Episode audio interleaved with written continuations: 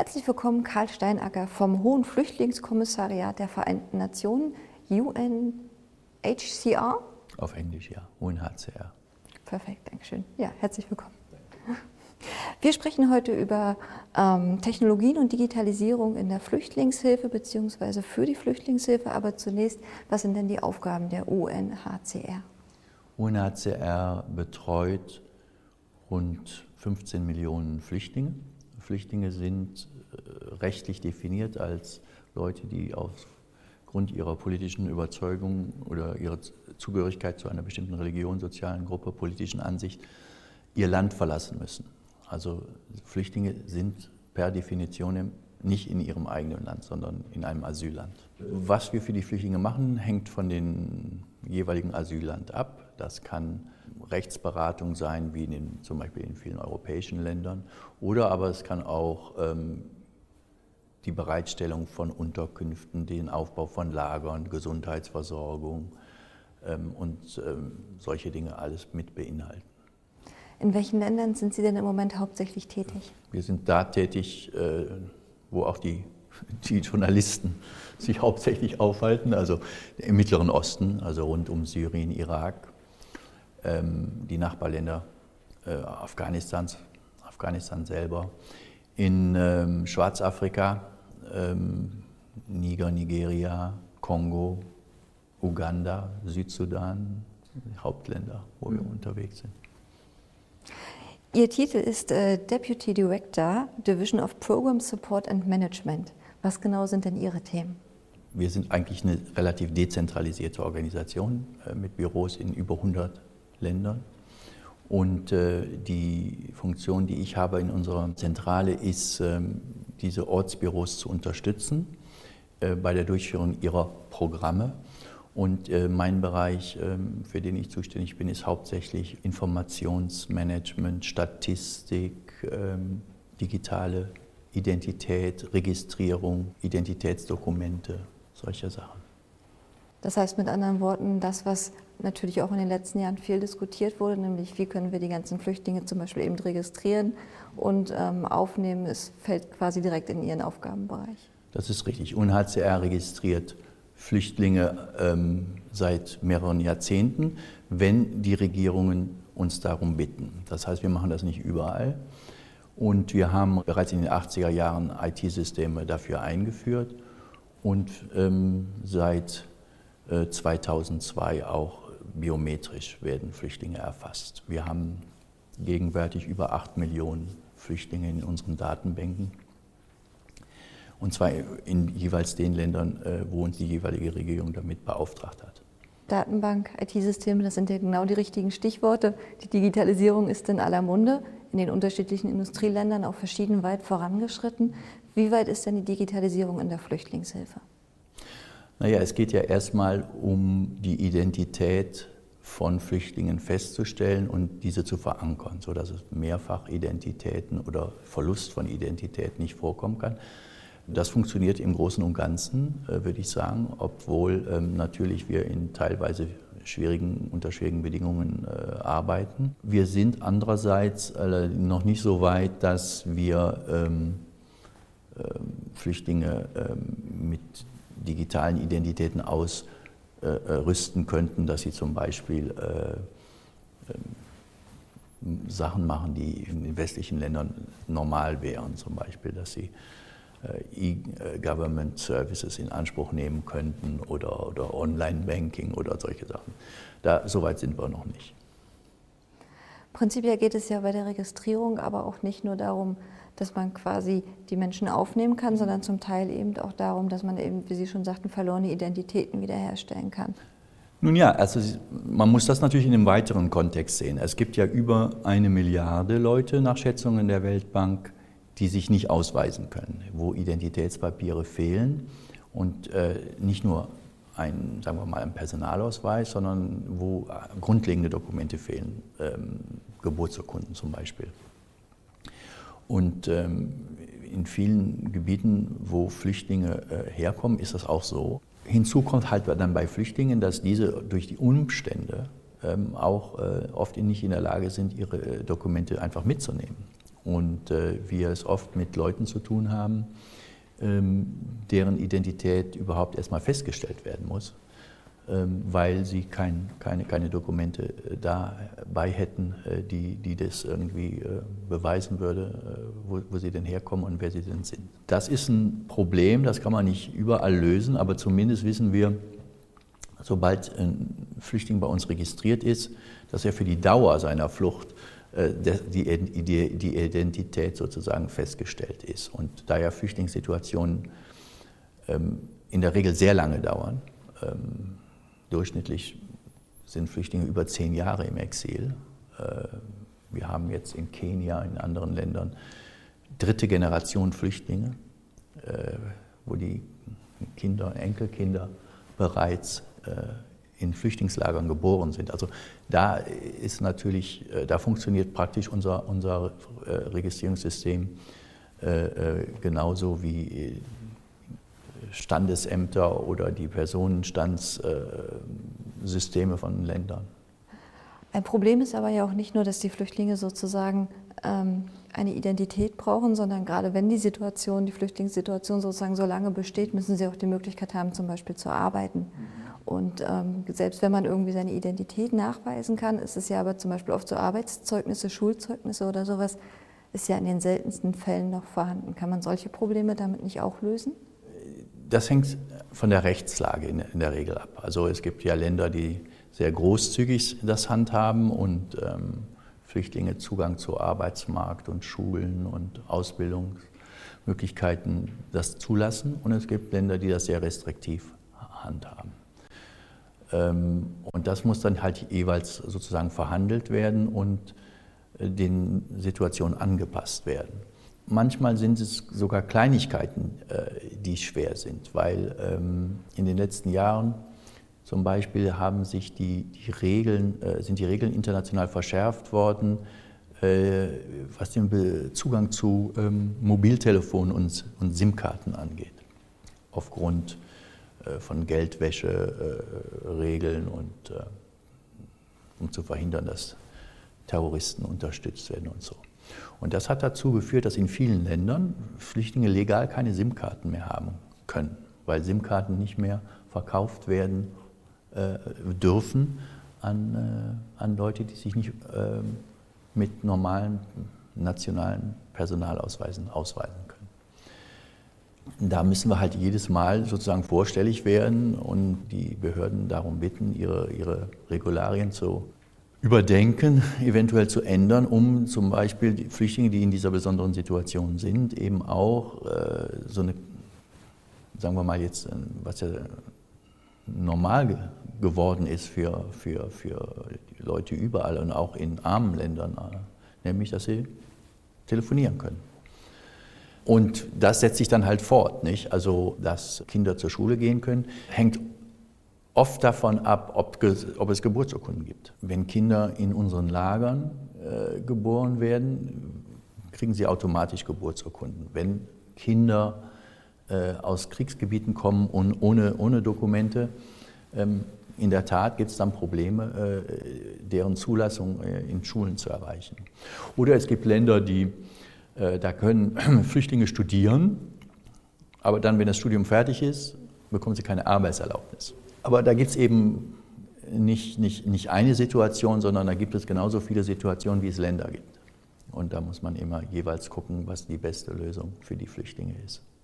Mit anderen Worten, auch technologische Lösungen können nicht die eine eierlegende Wollmilchsau sein, sondern am Ende des Tages braucht man tatsächlich spezifische Lösungen zugeschnitten auf die einzelnen Länder und wahrscheinlich auch dann Flüchtlingssituationen. In der Tat. Also Technologie, technologisch ist vieles möglich, das wissen wir ja alle.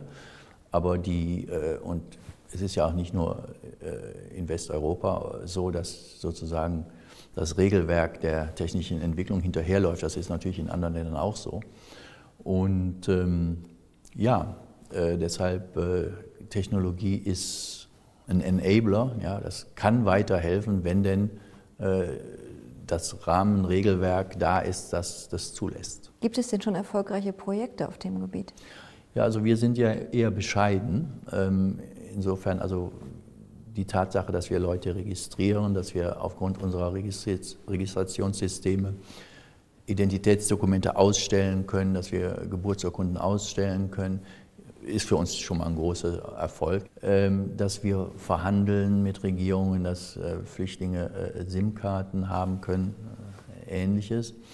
Ähm, wir haben weitere Ambitionen. Ja, wir würden gerne, dass Flüchtlinge eben auch Zugang zu Online-Diensten haben. Das ist nicht immer der Fall und ähm, daran wird halt gearbeitet. Ich würde sagen, eine der, der, der die Probleme, praktischen Probleme, die wir haben, ist, dass technologische Vorschläge, die aus den Labors kommen und aus Ländern, die technologisch sehr entwickelt sind, oft in den Ländern, wo wir arbeiten, nicht funktionieren, äh, weil einfach die Infrastruktur nicht da ist. Also zum Beispiel Zugang zur Netzgeschwindigkeit und, und, und solche Sachen. Ähm, andererseits gibt es natürlich auch äh, Sachen, die in solchen Ländern äh, entwickelt werden. Also sehr viel GSM Technologie, äh, gerade in Afrika, ist sehr äh, nützlich. Und, ähm, und es ist nicht unbedingt notwendig, dass wir unsere eigenen Systeme entwickeln, sondern einfach äh, Leuten Zugang geben zu Systemen, die schon da sind. Also das heißt, ich brauche keine spezielle App, um mit Flüchtlingen zu sprechen oder, oder, oder sowas. Es würde ja reichen, wenn in so die Lager so ausgelegt sind und so verbunden sind, dass WhatsApp und marktgängige äh, Systeme funktionieren. Und, und darum geht es eigentlich. Ja, es geht um diese Inklusion und nicht äh, so eine Art einen Sonderweg für Flüchtlinge zu entwickeln. Aber gerade Netzzugang oder Netzgeschwindigkeit sind ja auch grundlegende infrastrukturelle ähm, Dinge, die da einfach dann auch gelöst werden müssen an diesen Stellen. Na schauen Sie, wie in den, wenn ich jetzt an Afrika denke, ähm, ist ja das GSM-Netzwerk besser ausgebaut als zum Beispiel das Straßennetzwerk oder das Stromnetz. Das heißt also, wenn ich über GSM Dienste anbieten kann, ähm, habe ich in der Tat äh, äh, ein Problem gelöst, weil wenn Leute über Schlaglöcher irgendwo hinfahren und denen das erspart werden kann, weil sie nämlich kommunizieren können, äh, dann ist das eben äh, ist das schon mal eine gute Sache. Stromversorgung ist ja auch ein großes Problem in, in, in, vielen, in vielen Ländern und ländlichen Gebieten.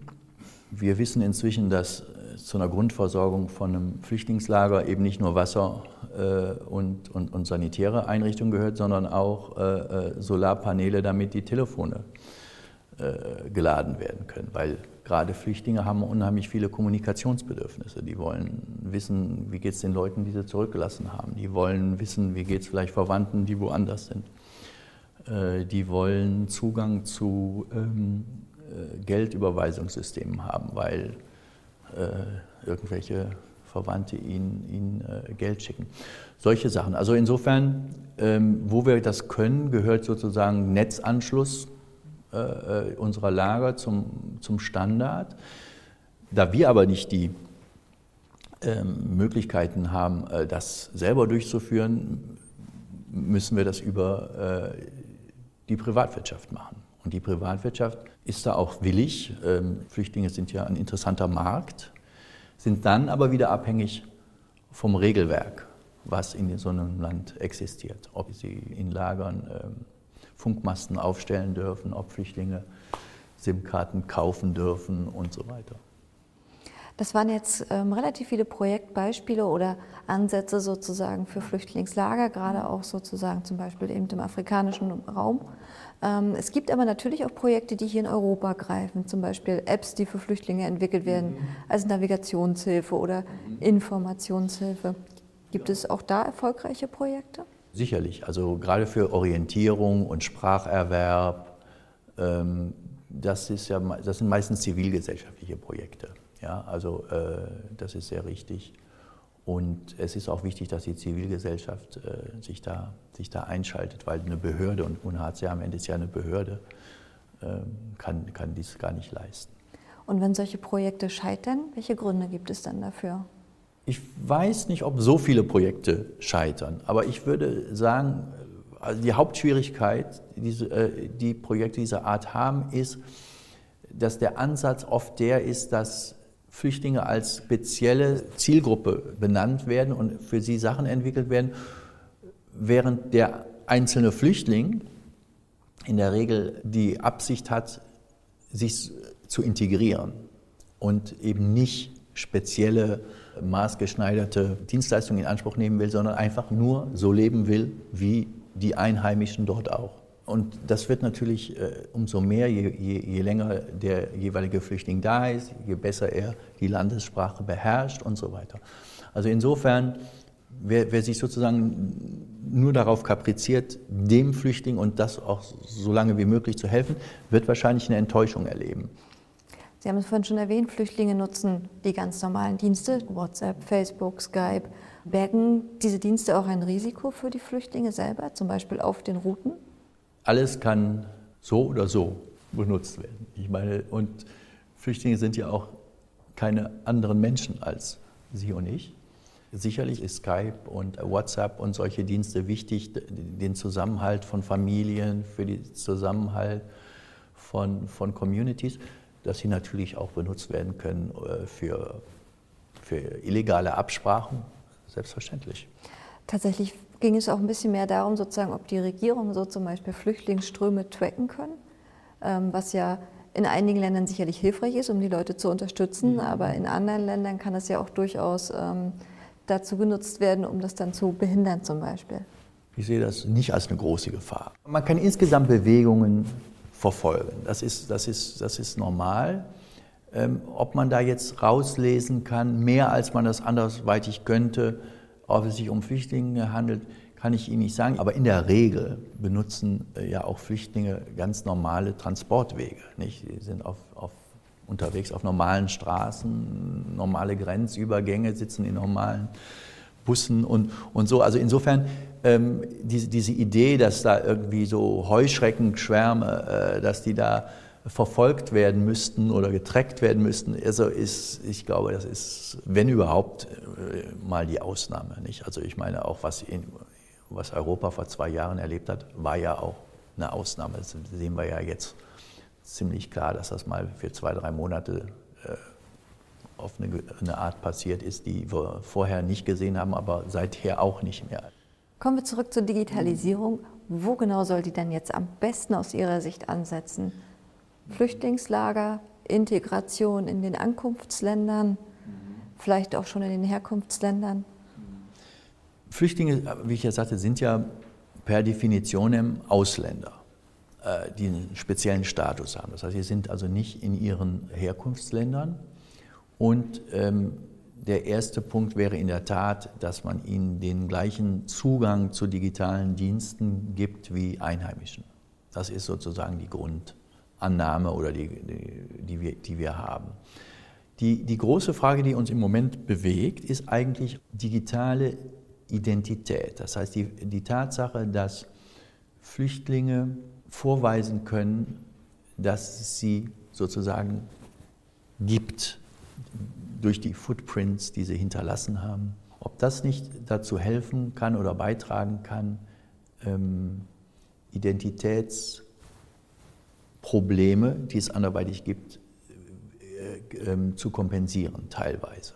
Das sozusagen alte Probleme, die wir haben, nämlich die, dass Dokumente nicht, äh, Papierdokumente in dem Fall, dass die nicht zugänglich sind, dass die verloren gegangen sind, dass das sozusagen digital gelöst wird. Dass es sozusagen äh, digitale Versionen von, äh, von Personenstandsdokumenten zum Beispiel gibt, Schulzeugnissen ja, kann man sich vorstellen, dass, äh, dass Flüchtlinge äh, dadurch, dass sie sozusagen in der, in der Cloud ihre Identität parken, während sie sozusagen unterwegs sind, ist das, ist das eine Sache, die wirklich zukunftsträchtig ist und die realistisch ist.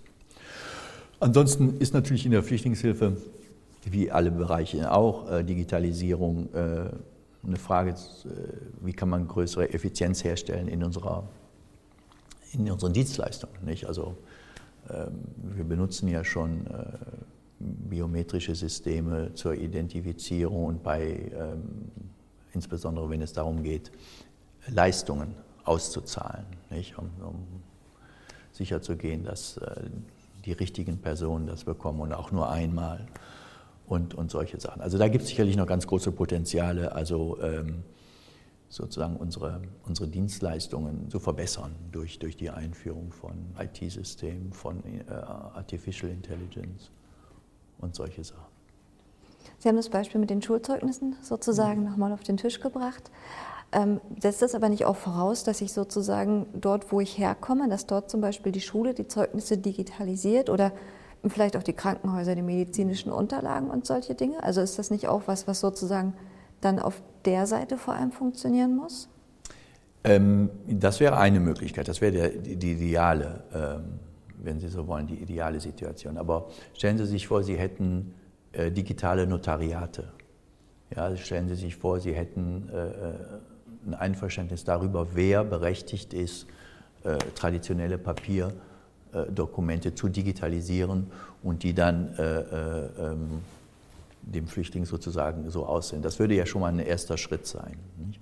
Es gibt andere Überlegungen, äh, die sind sehr weitreichend. Also zum Beispiel wissen wir in vielen Ländern, dass ähm, Kinder keine Geburtsurkunden haben, dass sie aber gleichzeitig äh, Impfdokumente haben. Und ähm, da ist zum Beispiel die Frage, sollte es eigentlich nicht ausreichen, dass wenn ein Impfdokument da ist, ähm, dies zur Grundlage dafür äh, gemacht wird, um später zum Beispiel äh, Personenstands, andere Personenstandsdokumente auszustellen. Das kann passieren mit Papierdokumenten, aber erst recht, wenn, wenn das digitalisiert werden würde. Und wenn man sich vorstellt, dass die ganze Supply Chain von der Produktion eines Impfserums bis zur Impfung des Kindes ja sozusagen digital verfolgbar wäre, gäbe es da, denke ich, große Potenziale, die auch technologisch nicht, nicht so schwierig sind.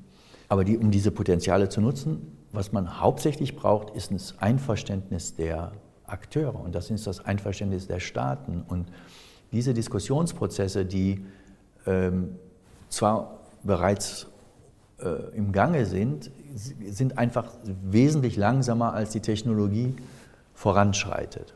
Aber ich denke, in ein paar Jahren ähm, werden wir da sicherlich schon Beispiele dafür haben, wo Leute, äh, wo Kinder Personaldokumente bekommen, weil sie einen, einen, einen digitalen Impfpass haben.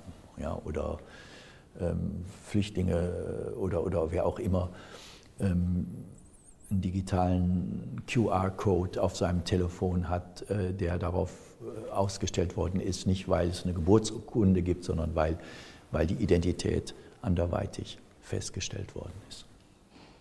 Wenn wir uns noch mal ein bisschen von der Identität wegbewegen, mhm. könnte ich mir vorstellen, dass Digitalisierung zum Beispiel auch gerade im Bereich der medizinischen Versorgung in Flüchtlingslagern ähm, durchaus auch sehr hilfreich sein könnte.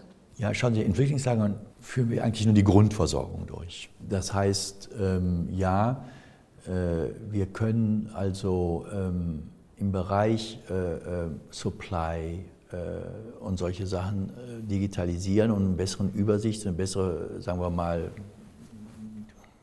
zu planen. Wir können Digitalisierung wieder nutzen in der Kommunikation mit Patienten oder mit Müttern, wenn es um die Gesundheit der Kinder geht und solche Sachen. Das ist aber, denke ich, nicht so, so anders wie in anderen ländlichen oder, oder, oder armen Bereichen in diesen Ländern. Aber Lösungen, die sozusagen sowieso für ländliche Gebiete zum Beispiel entwickelt werden, würden sich an solchen Stellen natürlich dann auch anbieten. Sicher, also insbesondere ähm, Kommunikation mit, mit Müttern über, über Kleinkinder. Das ist eine Sache, die, die auch schon äh, getestet wird. Die wird sogar getestet für ähm, analphabetische Erwachsene, dass die also äh, Messages senden können oder in die Ambulanz bestellt werden können, daran erinnert werden, dass ihre Kinder geimpft werden müssen. All solche Sachen gibt es und ähm, werden wahrscheinlich auch weiterentwickelt werden in den, in, den, in, den, in den nächsten Jahren. Also da bin, ich, ähm, da bin ich ziemlich sicher. Wenn Sie sich eine Wunschliste schreiben dürften? Eine, die äh, wäre, würde natürlich damit anfangen, dass es keine Flüchtlinge mehr gibt. Ähm, das ist eher unwahrscheinlich äh, die nächsten Zeit. Ich denke, was wir wirklich äh, anstreben sollten, ist äh, die Integration oder wenigstens die zeitweilige Integration von Flüchtlingen in, die, in den Gesellschaften, wo sie sind. Ähm, und diese Sonderbehandlung, dass wir die uns schenken können. ich denke, das ist, wäre mein Hauptwunsch. Dann hoffe ich, dass es auf jeden Fall weiterhin viel Aufmerksamkeit gibt, gibt für das Thema, alleine aus dem Grund, damit den Menschen auch geholfen werden kann. Ja, herzlichen Dank. Vielen Dank für Ihre Zeit.